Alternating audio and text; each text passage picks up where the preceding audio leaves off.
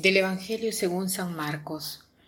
En aquel tiempo Jesús y sus discípulos iban camino de Jerusalén y Jesús se les iba adelantando. Los discípulos estaban sorprendidos y la gente que los seguía tenía miedo. Él se llevó aparte otra vez a los doce y se puso a decirles lo que le iba a suceder.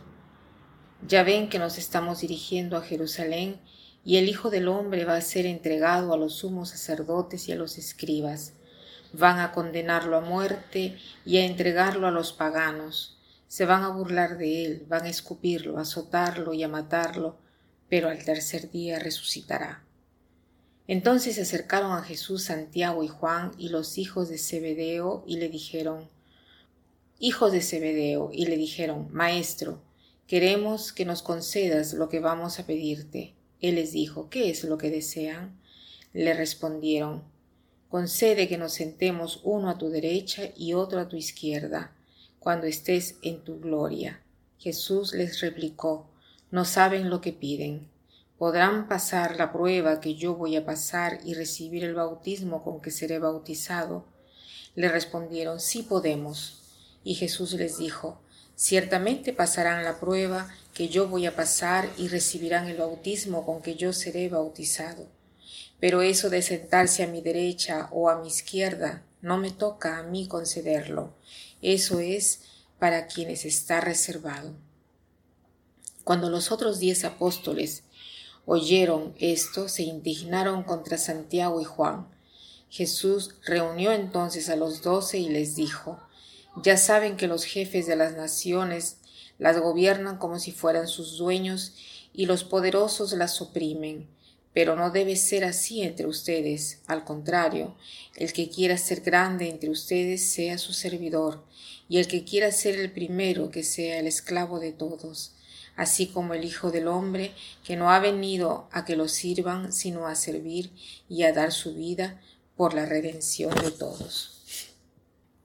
Hemos leído este bellísimo pasaje del Evangelio que nos hace ver una vez más cómo el corazón, eh, en el corazón del hombre hay siempre el deseo de dominar, siempre el deseo de la vanagloria, de tener los primeros puestos, de gozar de la gloria.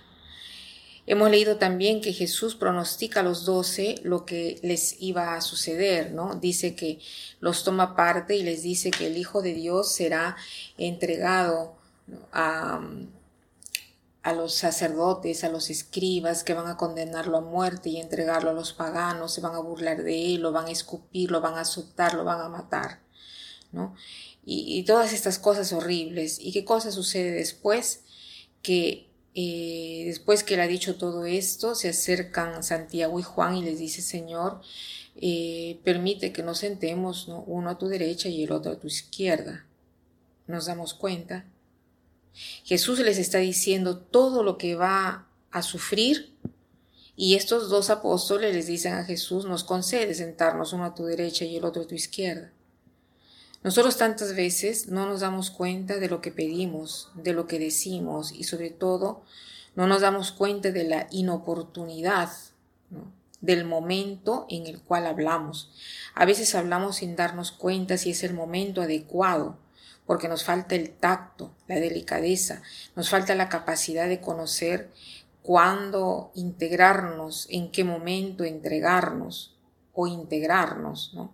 La capacidad de intuir la emoción del otro y de adaptarnos a lo que el otro nos está diciendo.